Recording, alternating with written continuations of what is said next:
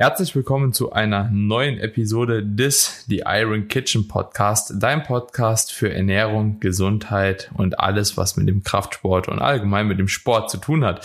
In der heutigen Episode haben wir den dritten Teil unserer Trainingsreihe. Und zwar haben wir mit euch zusammen beziehungsweise für euch eine Episode abgedreht für ein Push-Training, für ein Pull-Training. Und heute folgt die dritte Episode in dieser Reihe. Und zwar für das Beintraining, das für die meisten von euch bestimmt auch sehr, sehr interessant sein kann. Und insbesondere habe ich auch das Gefühl, dass von Frauen gerade sehr viele Fragen hinsichtlich des Beintrainings und Gluteus-Trainings irgendwie aufkommen. Dementsprechend würde ich sagen, starten wir auch in die Episode rein und versuchen so viel Mehrwert für euch im Rahmen dieser Episode äh, preiszugeben, wie es nur geht. Carmine, bist du ready für die Episode? Ja. Wie geht's dir?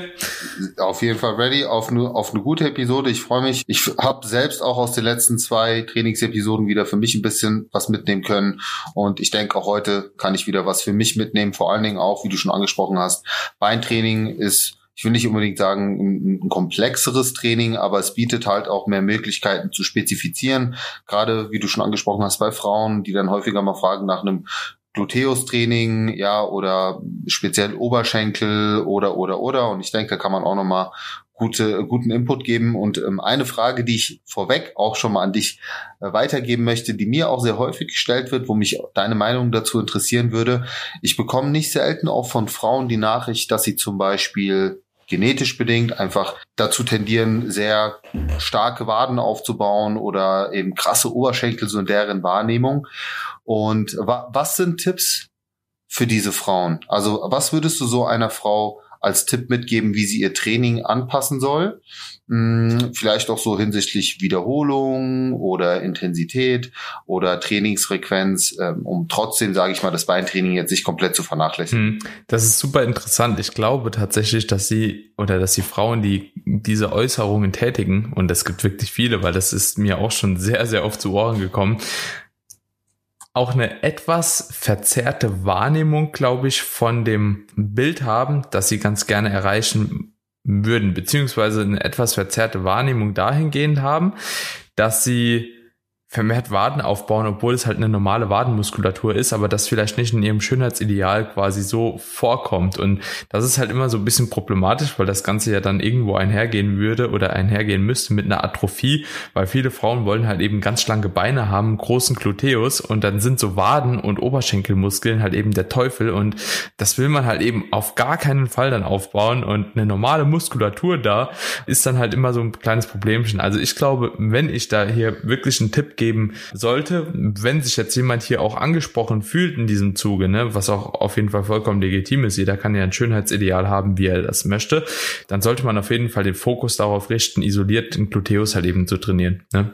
Also das wird wahrscheinlich die beste Lösung sein, weil du kannst ja halt schlecht hingehen und sagen, okay, ich will halt eben die Waden zum Atrophieren bringen oder äh, ich bewege mich halt eben nicht mehr so, dass der Wadenmuskel gar nicht mehr beansprucht wird oder der Oberschenkelmuskel, sondern ähm, da würde ich einfach einen verstärkten ähm, Shift dann einfach machen auf ein gezieltes Gluteus-Training, dass man den halt eben wirklich priorisiert und ähm, ja, die Beinmuskulatur halt eben vielleicht eher mehr oder weniger auf Erhalt mittrainiert über Bewegungen, die halt eben auch für Gluteus sind. Und wenn ich einfach ein Beispiel mal anbringen kann, wenn du jetzt beispielsweise einen Bulgarian Split Squat machst, ja, oder einen Ausfallschritt, der sehr, sehr stark auf ähm, den Gluteus beispielsweise anspricht, beziehungsweise der Gluteus auf die Übung anspricht, hat das natürlich auch einen Übertrag auf die Oberschenkelvorderseite beispielsweise und dementsprechend akkumuliert man sowieso auch ein bisschen was an Trainingsvolumen für die Zielmuskulatur an Gluteus, aber auch an dem Quadrizep und dementsprechend da halt eben dann mehr Isolationsübungen für den Gluteus noch zusätzlich ergänzen. Das wäre so ein kleiner Tipp am, am Rande, ja. Also was ich dann teilweise sage, ist, dass man eventuell bei denen, also bei der Wadenmuskulatur zum Beispiel, die Intensität ein bisschen runterschraubt und auch tatsächlich auf höhere Wiederholungszahlen geht, also eher so im Kraftausdauerbereich trainiert, wenn man keine weitere Hypertrophie erzielen möchte. Ich denke, das ist auch nochmal ein Input, den man da geben kann in der Richtung.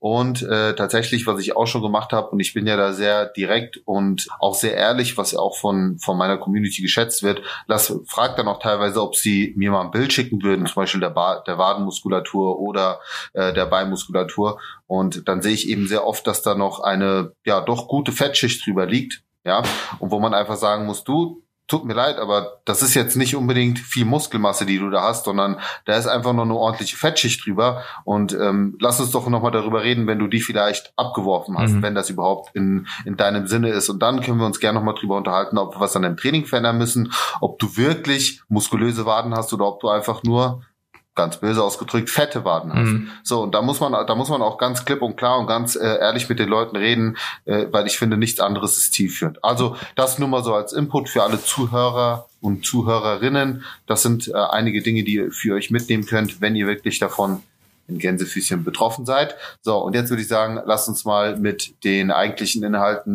der Episode beginnen, nämlich wie man ein gutes Beintraining strukturieren sollte, was solide Übungen, ich ja, spreche jetzt mal bewusst nicht über Grundübungen, aber solide Übungen sind, wie man sein äh, Unterkörpersplit aufbauen sollte. Ja, Vorderseite, Rückseite, Wadenmuskulatur, Gluteus, kann man ja nochmal alles differenzieren. Auch Adduktoren, Abduktoren, denke ich, kann, kann man in dem Kontext nochmal ähm, speziell erwähnen, ohne da jetzt ein, irgendwie eine Raketenwissenschaft draus zu machen. Aber starte doch einfach mal rein, wie für dich das perfekte Beintraining aussehen würde, wenn du einmal die Woche Beine trainieren würdest. Mhm.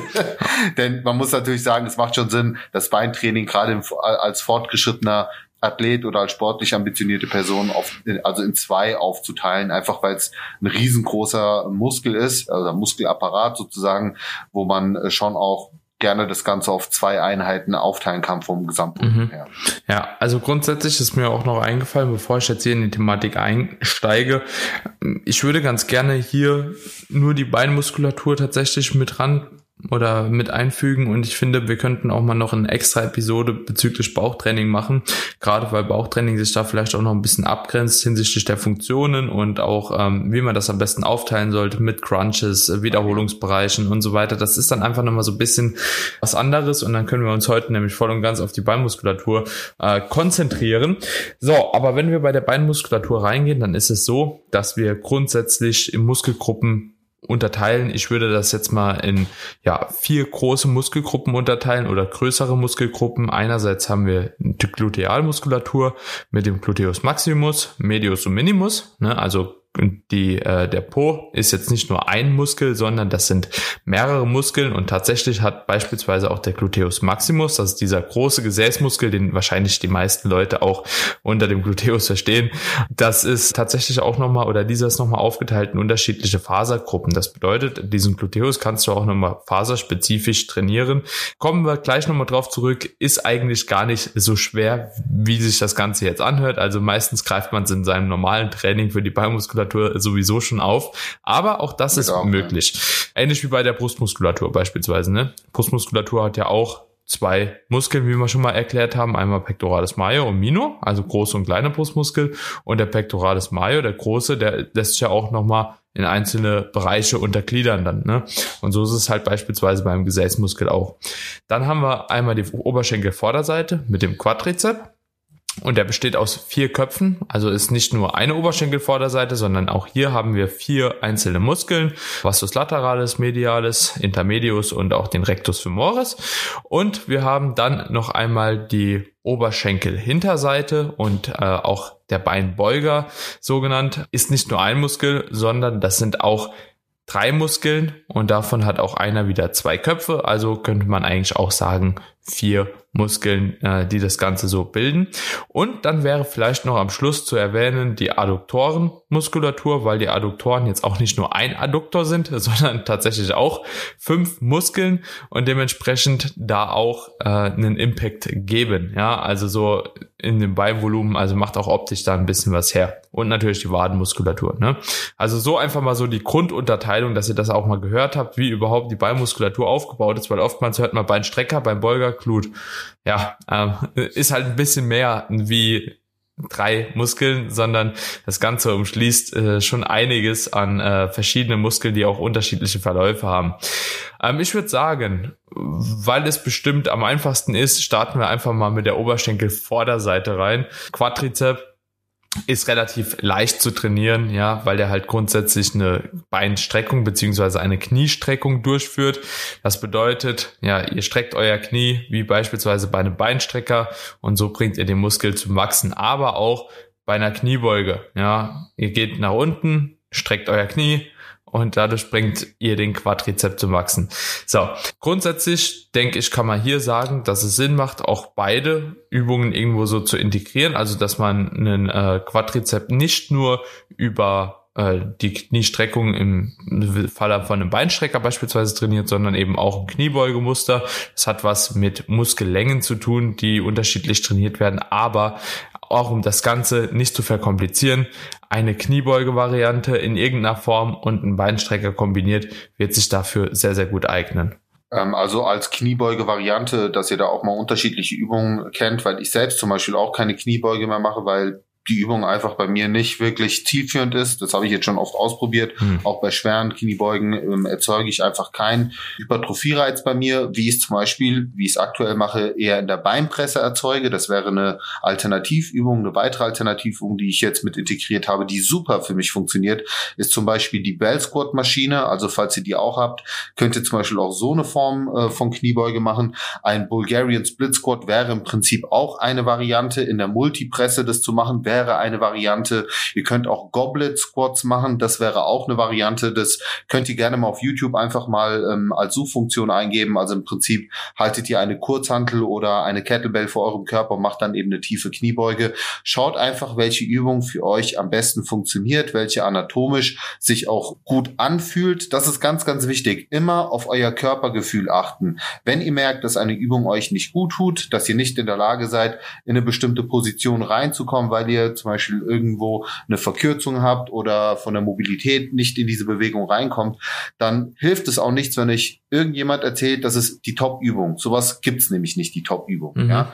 Also am besten, wie der Daniel gesagt hat, eine Mischung aus einer Grundübung, wo ihr eben über mehrere Gelenke arbeitet, was eben auch so eine Übung impliziert, wie eine Kniebeugenbewegung und dann eben als zweite Ergänzungsübung, um wirklich auch den Quadrizeps, ich sage jetzt mal, voll ähm, auszulasten, ähm, wäre eben sowas wie ein Beinstrecker. Ob ihr das jetzt an einer Beinstreckermaschine macht, wo ihr mit beiden Beinen arbeitet oder wenn, manchmal gibt's ja auch das Ganze in der unilateralen Form, das ist erstmal egal und ich würde auch kein großes Hexenwerk draus machen, ob ihr jetzt die Füße gerade haltet, ob ihr die leicht nach außen rotiert oder leicht nach innen rotiert. Natürlich könnt ihr darüber auch die entsprechenden einzelnen Muskeln im Quadrizeps nochmal gezielter ansteuern aber ich habe da jetzt noch nie einen riesengroßen Unterschied gemerkt. Also haltet's lieber in der ganz normalen neutralen Position. Wichtig hier vielleicht nochmal als kleinen Tipp, Fußspitzen anziehen, erreicht ihr einfach nochmal eine bessere Spitzenkontraktion und das sind so die zwei Übungen für die Vorderseite, die man an sich empfehlen kann. Und da würde ich jetzt gar nicht viel mehr Hexenwerk machen. Klar kann man noch Lunges machen,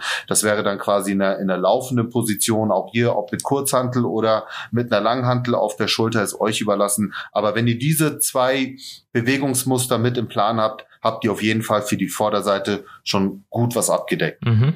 Ja, und ich würde auch sagen. Rückseite. Ja, ich würde, genau. Weiter zur Rückseite. Ja. Wiederholungsbereiche, vielleicht, dass ihr hier einfach was gehört habt. Also umso schwerer, umso compound-lastiger die Bewegung ist, beispielsweise bei einer Kniebeuge, äh, umso niedriger könnt ihr bei den Wiederholungen ansetzen. Ich finde, da eignet sich halt alles zwischen fünf und zehn Wiederholungen ziemlich gut. Wenn ihr beispielsweise auf eine Beinpresse geht, würde ich so einen Wiederholungsbereich von beispielsweise acht bis 15 Wiederholungen anstreben und bei einem Beinstrecker irgendwo vielleicht von zehn bis zwanzig Wiederholungen Wiederholungen. Einfach nur, dass ihr so mal eine gewisse Range habt, wo ihr euch da bewegen könnt. Natürlich wird auch die Kniebeuge mit 20 Wiederholungen trotzdem zielführend sein, wenn ihr ans Muskelversagen gehen könnt und nicht euer Herz-Kreislauf-System vorher schlapp macht. Genauso auch beim Beinstrecker mit niedrigeren Wiederholungen. Aber man kann schon sagen, so dass sich halt eben niedrigere Wiederholungsbereiche mehr bei Grundübungen eignen und Isolationsübungen da auch ein bisschen höher angesiedelt werden können zumindest. Genau. Yes. Beinrückseite. Beinrückseite, wie ich eben schon angesprochen habe, haben wir hier ähm, drei lange Muskeln, also drei Muskeln, die einerseits über die Hüfte und auch über das Kniegelenk ziehen. Ähm, dementsprechend haben sie eine Funktion im Hüftgelenk und auch im Kniegelenk und einen, der Musculus biceps femoris, der hat halt einen langen Kopf und einen kurzen Kopf. Der lange zieht über beide Gelenke, der kurze nur über ein Gelenk. Das bedeutet, der kurze ist der einzigste von diesen vier Teilen, der quasi eine äh, Kniebeugung nur ausführt und jetzt keine Funktion der Hüfte hat. Ähm, ich denke, daraus wird sich schon relativ schnell herausleiten lassen, dass die Beinbeugemuskulatur nicht nur über die Kniebeugung trainiert werden sollte, sondern gleichzeitig auch über eine Hüftstreckung. Wie kann man die mhm. Beinbeugemuskulatur über eine Hüftstreckung am besten trainieren? Dafür eignen sich verschiedene Übungen, beispielsweise ein rumänisches Kreuzheben oder allgemein ein Hip Hinge. Ja, das ist quasi einfach so diese Hüftbeugung und Streckung.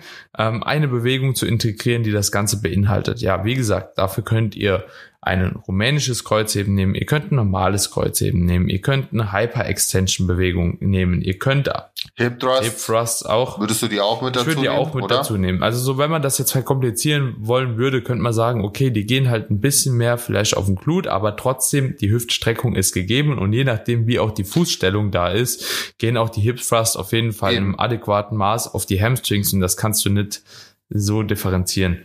Ja was ich halt hier nochmal wichtig finde, ähm, auch mal im, im Sinne einer Muskelkette zu denken, weil äh, isoliert kannst du es sowieso ja. nicht trainieren, also isoliert, isoliert, du, du hast äh, immer irgendwo entweder einen Teil Wadenmuskulatur ja. mit dabei oder einen Teil Gluteus und ich finde es auch tatsächlich fast vorteilhafter, so aus, aus funktionaler Sicht, wenn man zum Beispiel mit sowas wie einem Hip Thrust arbeitet, weil du halt vom unteren Rücken bis zum Gluteus bis zu der hinteren Oberschenkelmuskulatur an sich alles gut aktivierst und auch so dieses Muskelzusammenspiel sehr gut trainieren kannst. Ja. Also deswegen finde ich Hip Thrust ist eigentlich eine Bombenübung.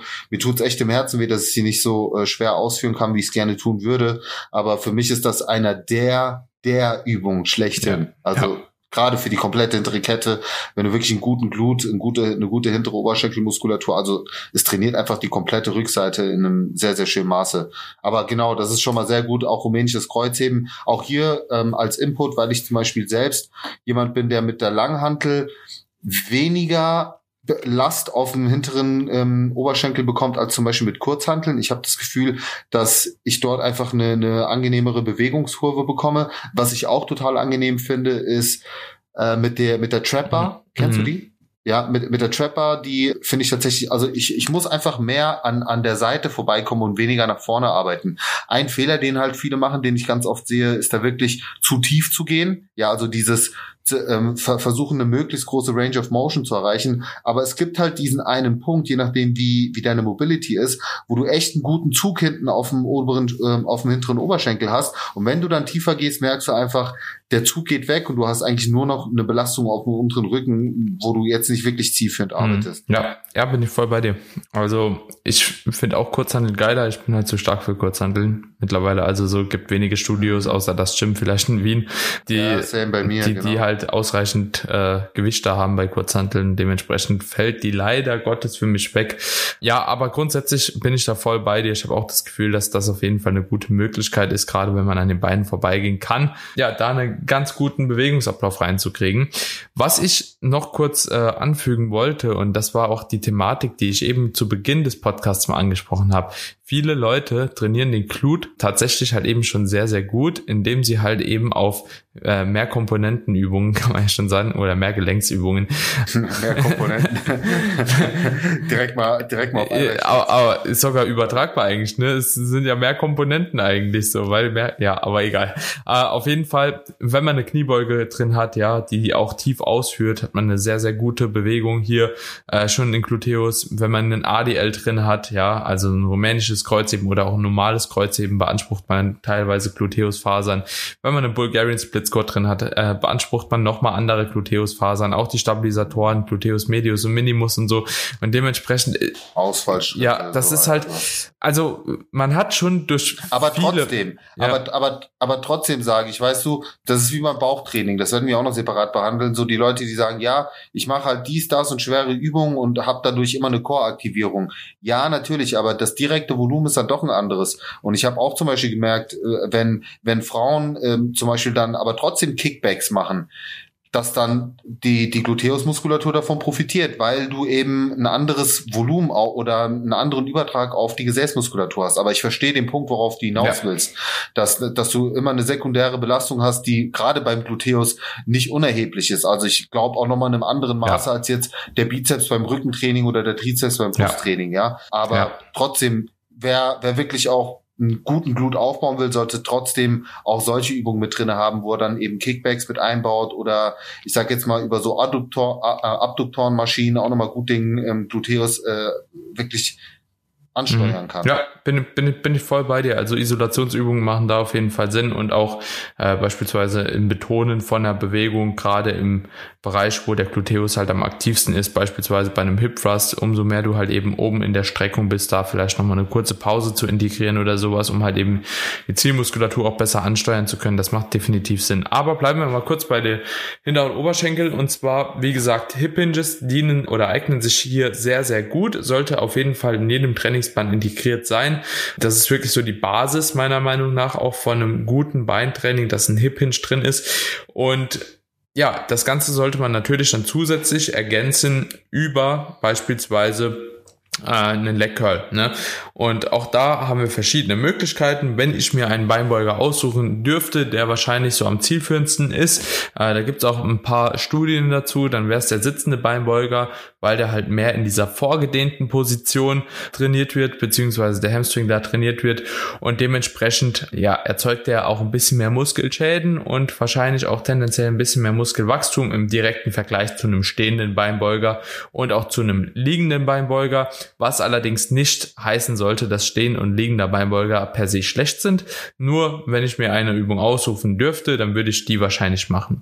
Wenn ich allerdings äh, mir zwei Übungen aussuchen dürfte, dann würde ich wahrscheinlich ein rumänisches Kreuzheben machen das ja auch quasi in der gedehnten Position äh, den Beinbeuger trainiert und zusätzlich eventuell nochmal einen liegenden Beibeuger oder einen stehenden Beibeuger. Also ihr merkt schon, es kommt immer so ein bisschen auch auf den Kontext an.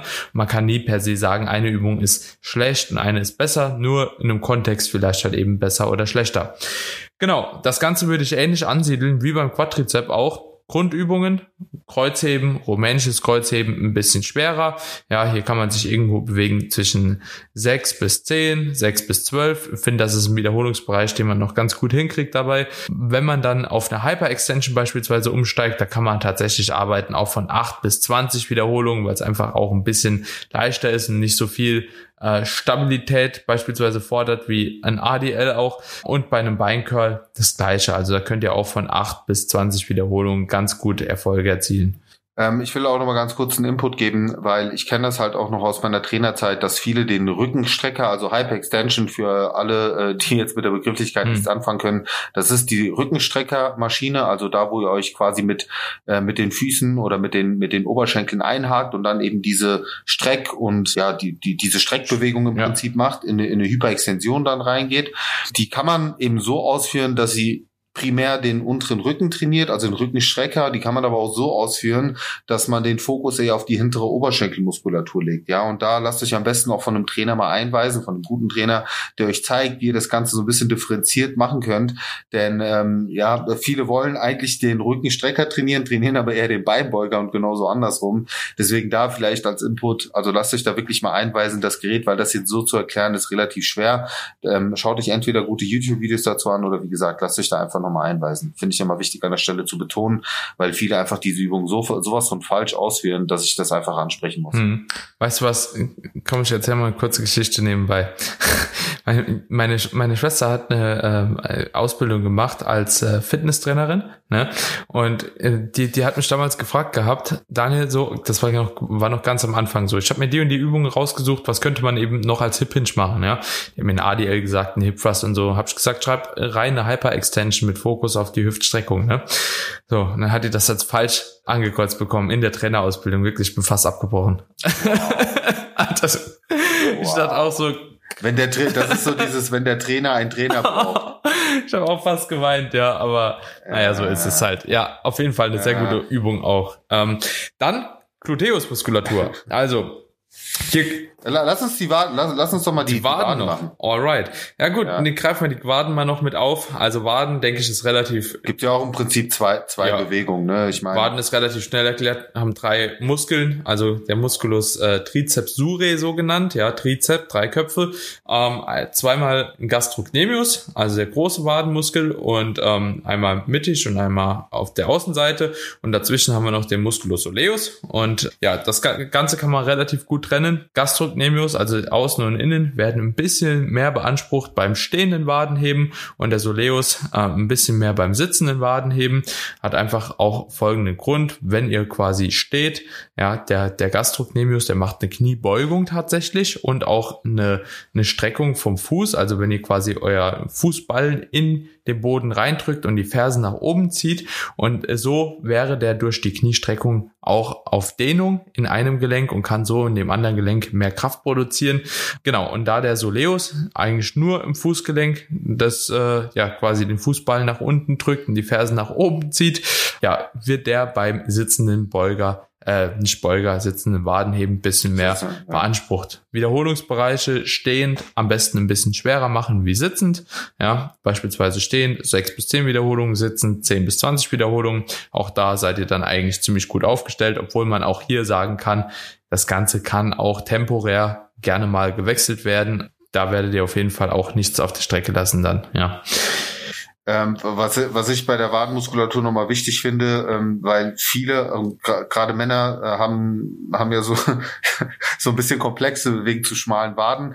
Also ich, ich muss halt ganz ehrlich sagen, Wadenmuskulatur ist aus meiner Erfahrung heraus so, so krass auch abhängig von der Genetik.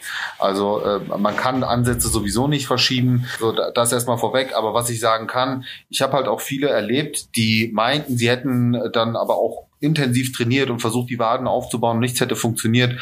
Sehe aber sehr oft, dass es zum einen an Intensität fehlt und zum anderen auch die Bewegungs äh, der Bewegungsradius viel zu kurz gehalten wird. Also gerade eine Wadenmuskulatur runter, voll in den Stretch gehen, also wirklich auch eine gute Dehnung in der Wadenmuskulatur erzeugen, vielleicht auch mal diesen Stretch eine, eine Sekunde, eine halbe Sekunde halten und dann schön eine explosive Kontraktion auch vielleicht oben noch mal halten. Also die Wadenmuskulatur, die muss halt echt intensiv trainiert werden, weil das ist halt so der Muskel, der im Alltag im Prinzip die ganze Zeit belastet wird und vor allen Dingen auch äh, mit, ich sage jetzt mal, hohen, hohen Wiederholungen und niedrigen Intensitäten in Anführungszeichen. Und da macht es meiner Meinung nach Sinn, gerade im Training eher schwer zu arbeiten, schwer, aber richtig, ja. Ähm, und vielleicht auch da, klar, kann man gerne mal eine Mischung machen und, und auch mal im Bereich von 10 bis 15 Wiederholungen arbeiten oder auch mal ein bisschen höher gehen, aber trotzdem immer volle Range of Motion, Fokus auf einen guten Stretch, Fokus auf eine gute Kontraktion und wirklich auch mal den Muskel spüren. Ja, also der Tipp, dass du die Spannung quasi aus der Achillessehne rausnehmen willst, um halt eben mehr aus den Muskelfasern herauszuarbeiten, ist super essentiell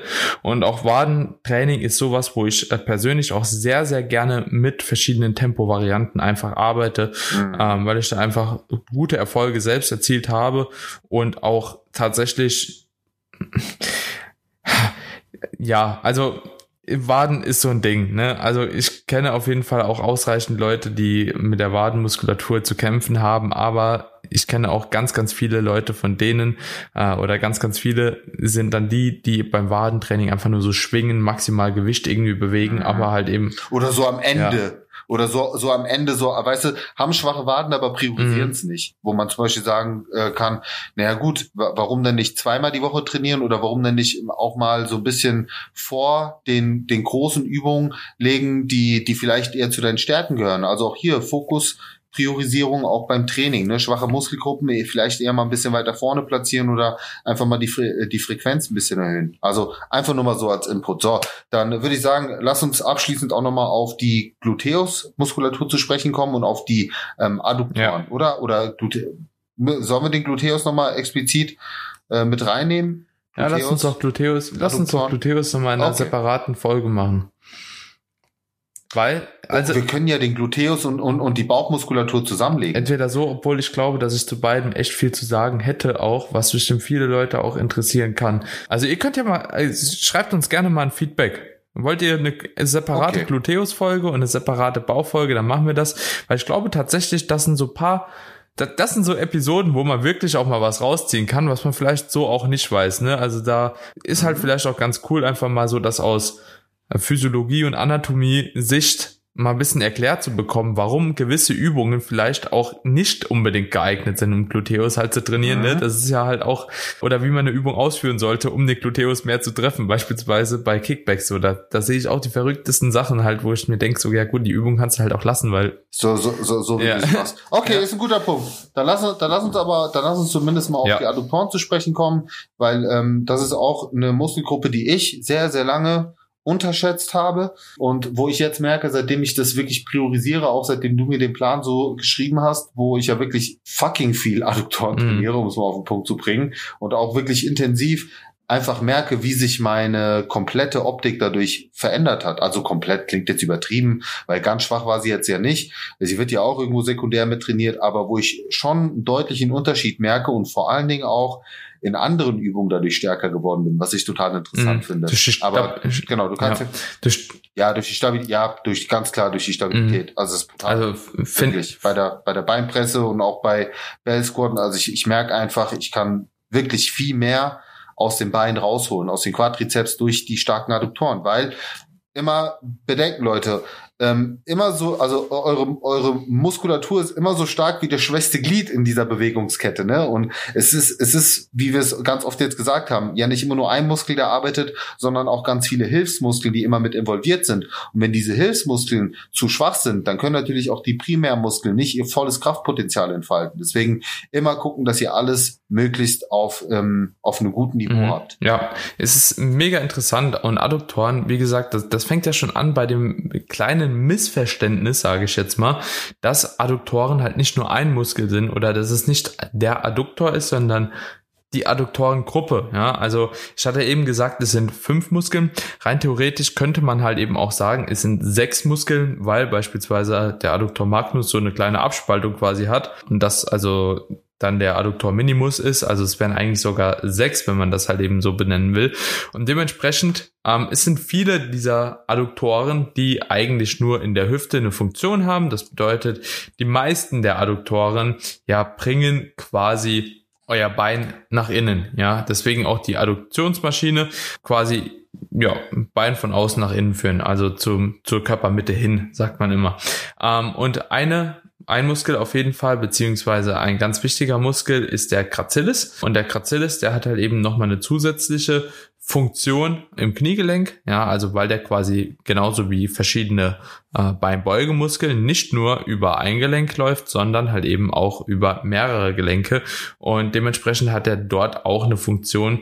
Ähm, da würde ich aber gar nicht so genau drauf eingehen. Letzten Endes, Adduktionsbewegung ist hier äh, gang und gäbe und ich kann auch wirklich empfehlen, eine Adduktionsbewegung zu machen, da ganz viele von den Adduktoren halt eben auch eine Umkehrfunktion haben.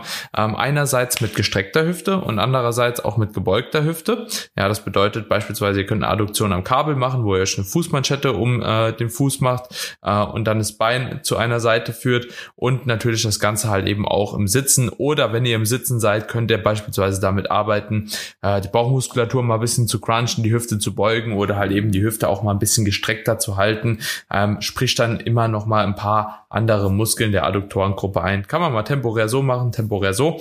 Genau, und grundsätzlich ähm, wollte ich auch noch ganz kurz anfügen, Adduktoren, viele der Adduktoren sind äh, stark daran beteiligt, aus der maximalen Hüftstreckung, ja, äh, beziehungsweise auf der, aus der maximalen Hüftbeugung in die Hüftstreckung zu gehen. Beispielsweise tiefster Punkt der Kniebeuge, beispielsweise Umkehrpunkt beim rumänischen Kreuzheben und so weiter und so fort. Und deswegen werden auch dort die Adduktoren mittrainiert. Also ihr merkt schon, bei den Beinen ist es tatsächlich so, ihr macht eine Übung und trainiert damit immer mehrere Muskeln. Ja, ja, nehmen wir jetzt einfach mal die Kniebeuge heran. Von der Kniebeuge, wenn du unten hochgehst, ja, hast du erstmal ganz stark Gluteus drin.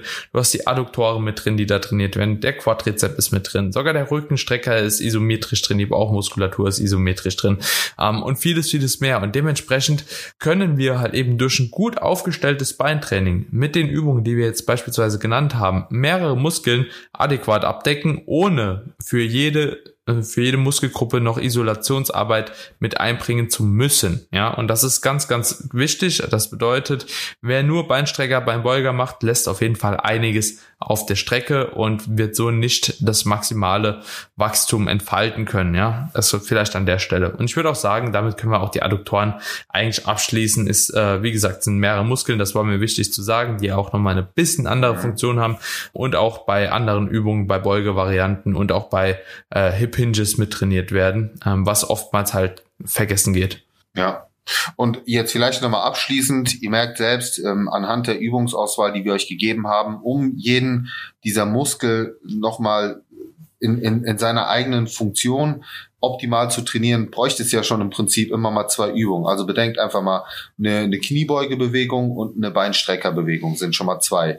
Äh, dann, wenn ihr die Rückseite ordentlich trainieren wollt, eine Hip-Hinge-Bewegung und dann vielleicht auch nochmal was Sitzendes oder Liegendes dazu ähm, in, in einer Beinbeugebewegung sind nochmal zwei Übungen. So, für die Waden könnten wir theoretisch äh, auch zwei mit reinnehmen, wenn wir sie optimal trainieren wollen. So, wären wir schon bei sechs Übungen. Jetzt wollt ihr vielleicht auch noch die Adduktoren und Gluteus trainieren. Das kann verdammt langes, intensives Beintraining werden.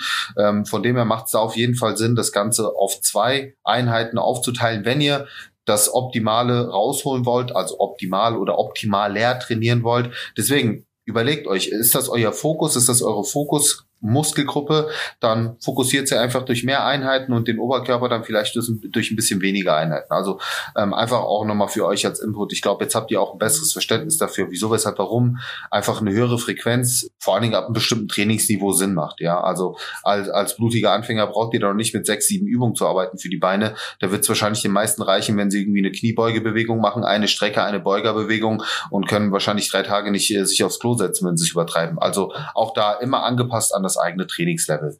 So, und jetzt bin ich aber gespannt auf die Reposts, also ob die Leute wirklich auch nochmal eine separate Gluteus- und Bauchfolge wollen. Ähm, dann werden wir doch sehr, sehr gerne das machen. Ansonsten bitte, bitte behaltet das so bei, auch die Folgen fleißig in euren Stories zu teilen, wie ihr das bisher gemacht habt. Gerade die letzte Folge zu Periodenverlust kam extrem gut an, haben wir uns im Vorfeld drüber unterhalten. Vielen Dank auch äh, für ja die Wertschätzung, dass wir uns auch solcher speziellen Themen annehmen. Ähm, es kommen auch immer wieder Coaching-Anfragen rein. Auch hier nochmal ja, wir nehmen noch Klienten auf, äh, in dem Falle Andrea, unser Coach im Team, der äh, die Betreuung übernimmt und auch nach unserer Philosophie, nach unserem Konzept trainiert, ähm, also auch coacht und selbst ja auch erfahrene Wettkampfathletin ist. Also da könnt ihr euch wirklich äh, drauf verlassen, dass ihr euch da in beste Hände begebt und äh, ja, supportet den Podcast weiter. Also lasst eine Bewertung da auf Apple, lasst eine Bewertung da auf Spotify und äh, zeigt einfach ein bisschen Support. Wir geben echt Gas hier Woche für Woche. Wir betonen das auch ganz explizit, weil wir beide nicht mit viel Zeit gesegnet sind, aber uns trotzdem die Zeit eben nehmen, um euch diesen Content hier auch zur Verfügung zu stellen, komplett gratis. Wir verdienen damit keinen einzigen Cent. Daniel nicht, ich nicht.